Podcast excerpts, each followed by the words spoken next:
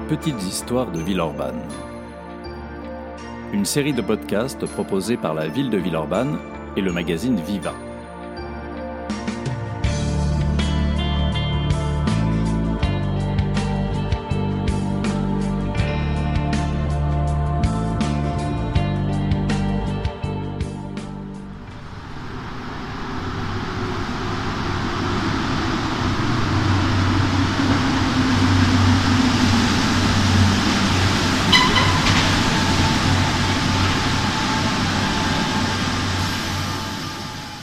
À Villeurbanne, tout le monde connaît Flachet. Station de métro, on vient d'en entendre le bruit, quartier, rue, les repères ne manquent pas pour désigner cet espace à cheval sur le cours Émile Zola, à mi-chemin des gratte-ciels et de Cusset. Mais qui connaît réellement Monsieur Flachet? Bien malin celui qui trouvera sur Internet l'homme à l'origine d'un tel honneur dans notre ville de Villeurbanne. Alors, pour répondre à la question, nous sommes partis à la recherche de cet inconnu à travers les vieux papiers hérités du passé. Et notre historien, Alain Belmont, l'a trouvé, en commençant par une fausse piste. Non, Joseph Lachet, ainsi qu'il se nommait, n'était pas ce glorieux capitaine lyonnais décoré de la Légion d'honneur et enterré à Vienne en 1841. Bien plus modestement, notre Flachet était né à Caluire-et-Cuire en 1833 de parents blanchisseurs. Ils lavaient le linge sale de leurs concitoyens en gagnant trois fois rien après une dure journée de labeur. Devenu adulte, Joseph Flachet effectue un saut de puce dans la hiérarchie sociale en devenant artisan menuisier. C'est sous ce tablier qu'il s'établit à Villeurbanne et qu'il s'y marie en 1859 avec une tisseuse de soie nommée Antoinette Biguet. La belle lui apporte en dot son métier à tisser, des meubles et un pécule de 200 francs. Flachet, lui, ne dispose que de quelques vêtements et d'à peine plus d'argent. Mais l'homme a des mains d'or et se fait bientôt connaître pour sa virtuosité à travailler le bois. Et pour ne rien gâcher, il a des idées politiques avancées, marquées du sceau de la générosité et des valeurs de la République. Ce sont ces qualités qui lui valent d'entrer au conseil municipal en 1878, dans l'équipe de Jean-Marie de Dieu, un grand maire dans l'histoire de Villeurbanne. Il est aussitôt bombardé adjoint, à une époque où notre ville n'en compte que deux.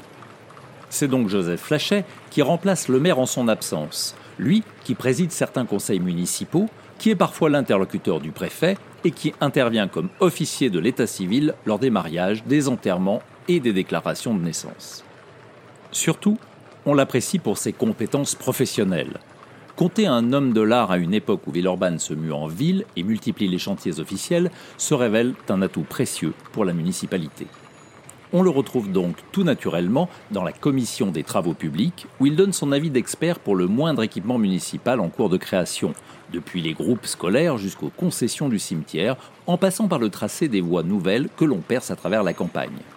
Un exemple à partir de février 1878, Joseph Flachet s'affaire à transformer en rue le chemin de Sautin, aboutissant à la place Grand Clément, un chantier qui va l'occuper plusieurs années et susciter une vive opposition des riverains.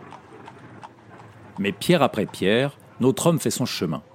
Jamais absent des séances du conseil municipal, il prend une place de plus en plus importante et est à nouveau nommé premier adjoint lors des renouvellements de la municipalité.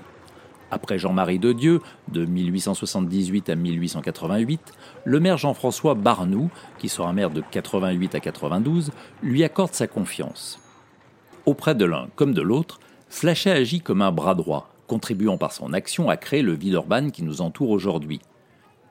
Mais il n'hésite pas à s'opposer à certaines décisions lorsqu'elles lui paraissent injustes, comme lorsqu'il appelle les élus à reconsidérer leur refus d'accorder une aide financière à un invalide sans le sou. Ce serait un acte d'humanité, dit-il au Conseil.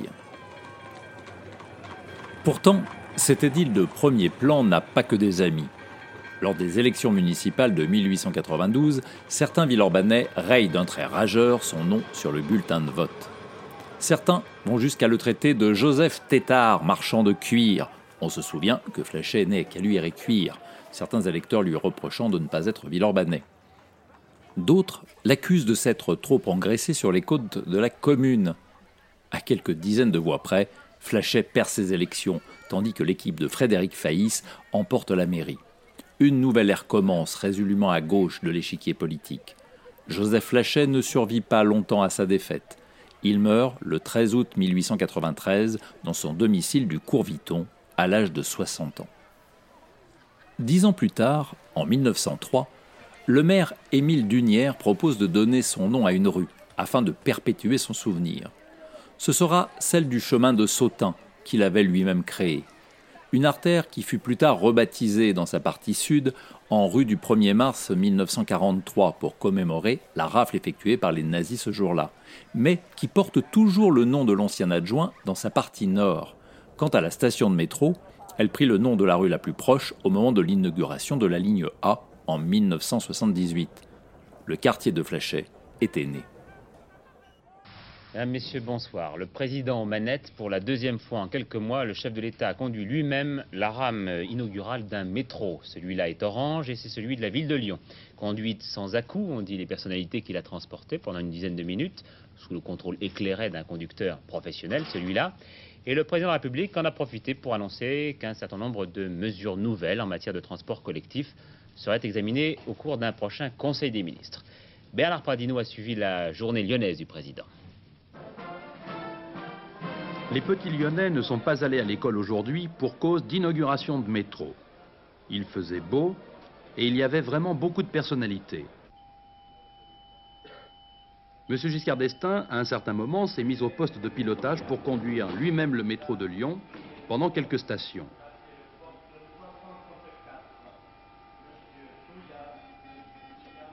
Au cours de la matinée, on a vu souvent le chef de l'État discuter avec Monsieur Hernu, le maire socialiste de Villeurbanne. Cette archive du journal télévisé, présentée pour Antenne 2 par Patrick Poivre d'Arvor le 28 avril 1978, nous rappelle une époque où Lyon et Villeurbanne n'avaient qu'une ligne de métro, mais déjà avec une station nommée Flachet. Bien avant les travaux du métro, ou plus proche de nous ceux du tram, les travaux de voirie ne faisaient jamais l'unanimité. Ainsi, la transformation du chemin de Sautin en rue Flachet rendit certains Villeurbanais nostalgiques, car elle incarnait la mutation de leur ancien village en ville industrielle. La preuve, ce poème, publié en 1892 dans un journal local. En voici un extrait. Hélas, où sont-ils nos beaux peupliers du chemin Sautin? La hache fatale les a couchés tous comme des guerriers on ne verra plus leurs fêtes altiers cacher le croissant de la lune pâle. Que sont devenus les buissons de ronces, les saules d'argent plantés par milliers, nos prés familiers?